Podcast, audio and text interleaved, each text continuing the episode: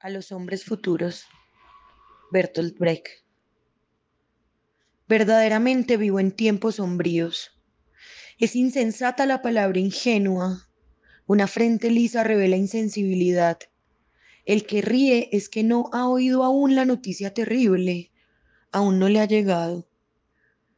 ¿Qué tiempos estos en que hablar sobre árboles es casi un crimen porque supone callar sobre tantas alevosías?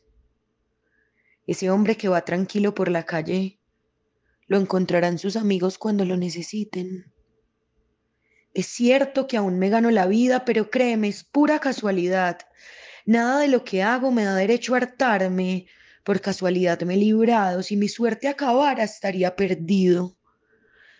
Me dicen, come y bebe, goza de lo que tienes. Pero ¿cómo puedo comer y beber si al hambriento le quito lo que como y mi vaso de agua le hace falta al sediento.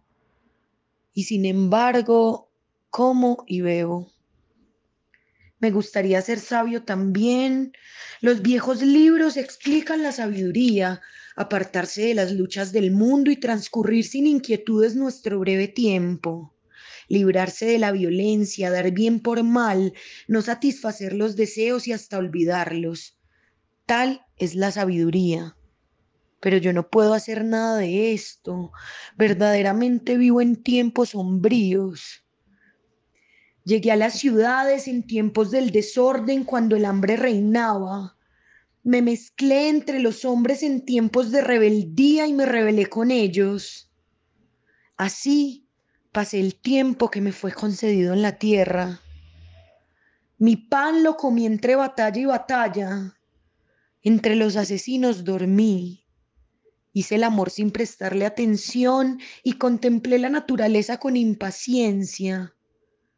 Así pasé el tiempo que me fue concedido en la tierra. En mis tiempos las calles desembocaban en pantanos, la palabra me traicionaba al verdugo, poco podía yo, y los poderosos se sentían más tranquilos sin mí, lo sabía. Así pasé el tiempo que me fue concedido en la tierra. Pero ustedes que surgirán del marasmo en el que nosotros nos hemos hundido, cuando mencionen nuestras debilidades, piensen también en los tiempos sombríos de los que se han escapado. Cambiábamos de país como de zapatos a través de las guerras de clases y nos desesperábamos donde solo había injusticia y nadie se alzaba contra ella.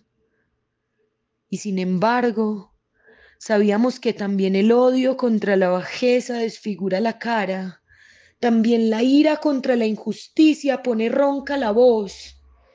Desgraciadamente nosotros, que queríamos preparar el camino para la amabilidad, no pudimos ser amables. Pero ustedes, cuando lleguen los tiempos en que el hombre sea amigo del hombre, piensen en nosotros con indulgencia.